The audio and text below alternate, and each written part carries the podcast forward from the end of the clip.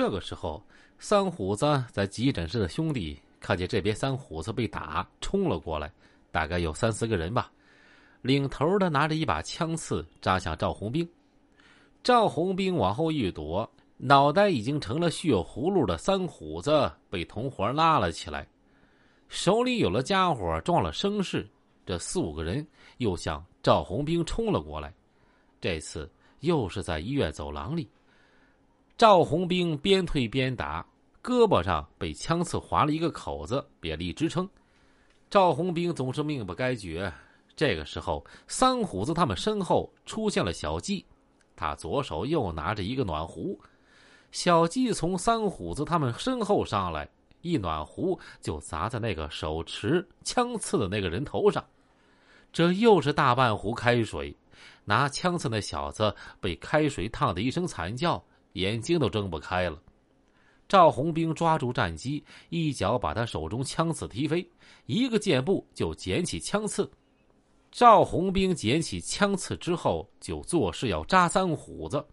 三虎子他们四五个人转身就跑，小季侧身让开，放他们跑回了急诊室。原来，小季在住院部等赵红兵，等了一会儿不耐烦了，就下楼去找。刚进走廊，就看到赵红兵和三虎子他们恶战。小季一瞅，右手边儿科门诊室门口放着一个暖壶，想起上次在医院恶战的时候，小北京就用暖壶击退了二虎他们。他灵机一动，又拿起这个暖壶冲了上来，砸在那个拿枪刺的人的头上，解了赵红兵之围。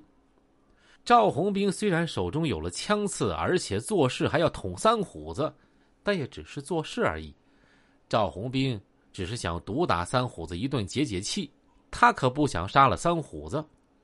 赵红兵追到急诊室，小季则在医院一楼一个长椅子上拆下一块足有两米长的厚木板子，跟着就追了过去。赵红兵追到急诊室门口，却不进门，只在门口站着，后面站着小季。赵红兵不进去，自然有他的原因。他站在门口堵着，急诊室门口狭窄，大概只能过两个人。他站在这儿，真是一夫当关，万夫莫开。有人想跟他打，只能一对一，而一对一显然谁也不是他的对手。更何况他手中还拿着一把枪刺。如果他进了急诊室，或者在走廊外，则十分容易陷入围攻。赵红兵聪明的很，这个战术果然奏效。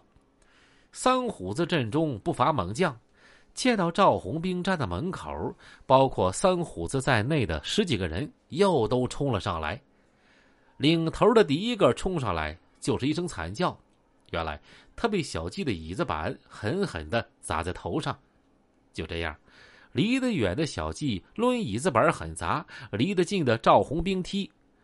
虽然赵红兵手中有把枪刺，但基本不用，起到了效果。就是不让对方离自己太近。小季和赵红兵这二人组牢牢的站在门口线上，像谷子地一样镇守阵地，一步也不向前，一步也不后退。